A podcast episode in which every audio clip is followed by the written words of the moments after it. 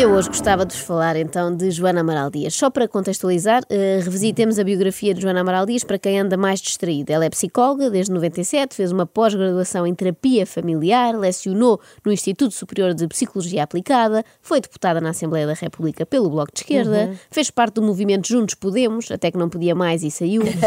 Criou o movimento público Agir, que tal como o cantor nunca se sabe bem se é agir ou agir, mas agora também não interessa porque uhum. já não há. Concorreu às últimas legislativas com ele e depois também às autárquicas de 2017, já pelo movimento Nós Cidadãos.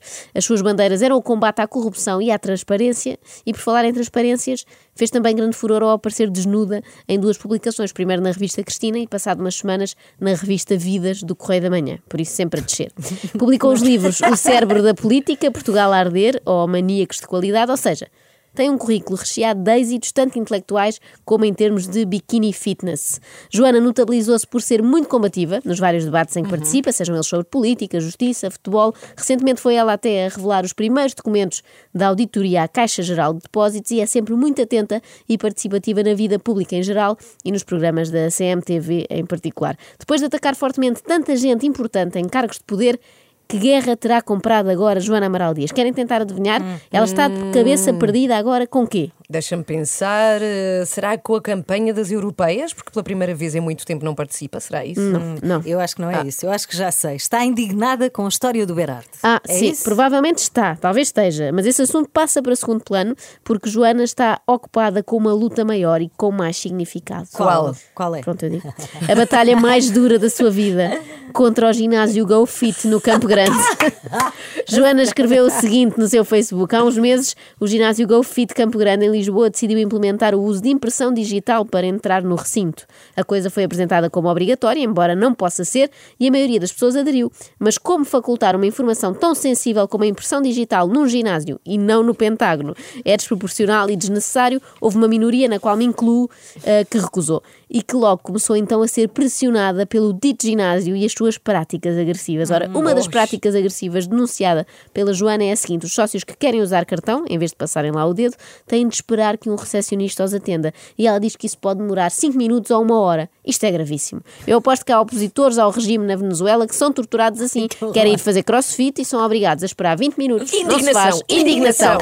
Joana relata este drama na primeira pessoa. Eu, como vi-me até a ler, ela diz que há três semanas chegou ao ginásio em cima da hora, uh, em cima da hora daquela aula que tinha reservado, e como estavam cinco pessoas na fila para a recepção, que é que ela fez? O quê? Saltou o, o torniquete. Ah, maluca! Sim, sim. Como não abriam, ela saltou, saltou e foi à sua aula. Situações extremas obrigam a medidas extremas. É verdade. Não ia faltar a aula de zumba só porque claro. se recusa a fornecer os seus dados biométricos ao ginásio. Bom, era o que faltava. foi para isto que se fez o 25 de Abril, entre uma coisa e outra. Uh, Joana diz que está fora de questão ir para o ginásio com meia hora de antecedência para conseguir entrar. Diz que paga as suas mensalidades e, como tal, pode frequentar o ginásio, mesmo passando por cima da cancela. É isso, Joana. Eu não sei se será bem assim, na verdade, Joana. Ah, a Ana também é revolucionária. Também. Mas, por exemplo, nós em Portugal também pagamos impostos e não é por isso que podemos andar, sei lá, nus na rua. Bom, se calhar este não foi o melhor exemplo para não. dar à Joana Amaral Dias, porque às vezes não. anda perto disso. Mas vocês perceberam a ideia. O responsável do Golfi de Campo Grande diz que Joana Amaral Dias tem de aguardar como, aguardar como qualquer comum mortal. Joana queixa-se que foi insultada por uma recepcionista que lhe disse como que, mortal. que não podia abrir que não podia abrir o torniquete e lhe chamou, atenção, mal educadona. Ah, acho que isto não é isso. propriamente um insulto, não é? Mal educadora é mais uma opinião, não é? Não é bem um insulto, é uma descrição. Mas a Joana Amaral Dias Dias não gostou e pediu que chamassem a PSP. Reparem como isto calou depressa. Ai, pensava que era o gerente, não, mas não, não foi direto logo, à PSP. Logo PSP. Ela explica que não tinha bateria no telefone para ligar ela própria, então pediu ao ginásio que chamasse a PSP. o ginásio, por seu lado, fez uma repreensão por escrito. Isto parece o recreio da escola, uma repreensão a dizer que aquele comportamento não podia repetir-se. Eu, eu, eu, não sei se eles já repararam, tanto a Joana como o GoFit, mas eles não estão casados. Eles podem divorciar-se e seguir as suas vidas. Claro. Cada um vai para o seu lado. Ginásios há muitos. Quer dizer, o ginásio continua lá, no Campo Grande, a recolher impressões digitais dos sócios para vender aos russos ou assim.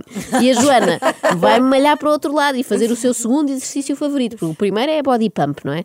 E o segundo é armar zaragata em todo lado. Olha, olha e, e uma pessoa emagrece imenso com sim, a sim, com os nervos, com claro, os nervos. Só os nervos emagrecem, escusa de ir. Eu acho é que no meio disto tudo a malta do fitness anda a dormir, não é? Como é que ainda não ofereceram uma anuidade à rapariga? Ou Homes Place, ou qualquer outro. Uh, se calhar eu já devia chamar de senhora e não rapariga, bem sei, mas a Joana está em tão boa forma e tem tantas atitudes rebeldes, como saltar torniquetes, que parece uma miúda de 15, não é? Joana remata o seu post com a seguinte frase: é que não faltava mais nada. Qualquer dia pedem-nos o código genético para entrarmos num bar. Olha, eu por acaso gostava disso. Eu tinha mais chances de conseguir entrar assim do que hoje em dia, que ainda me pedem o cartão de cidadão para terem certeza se eu tenho 16 anos ou não. Isso vai continuar a acontecer. Vai, eu já, sei, já, já, não nem vou. mais. Eu já nem tento, já não vou. Acorde com a Joana, a Ana e a Carla. Às três da manhã. Na Renascença.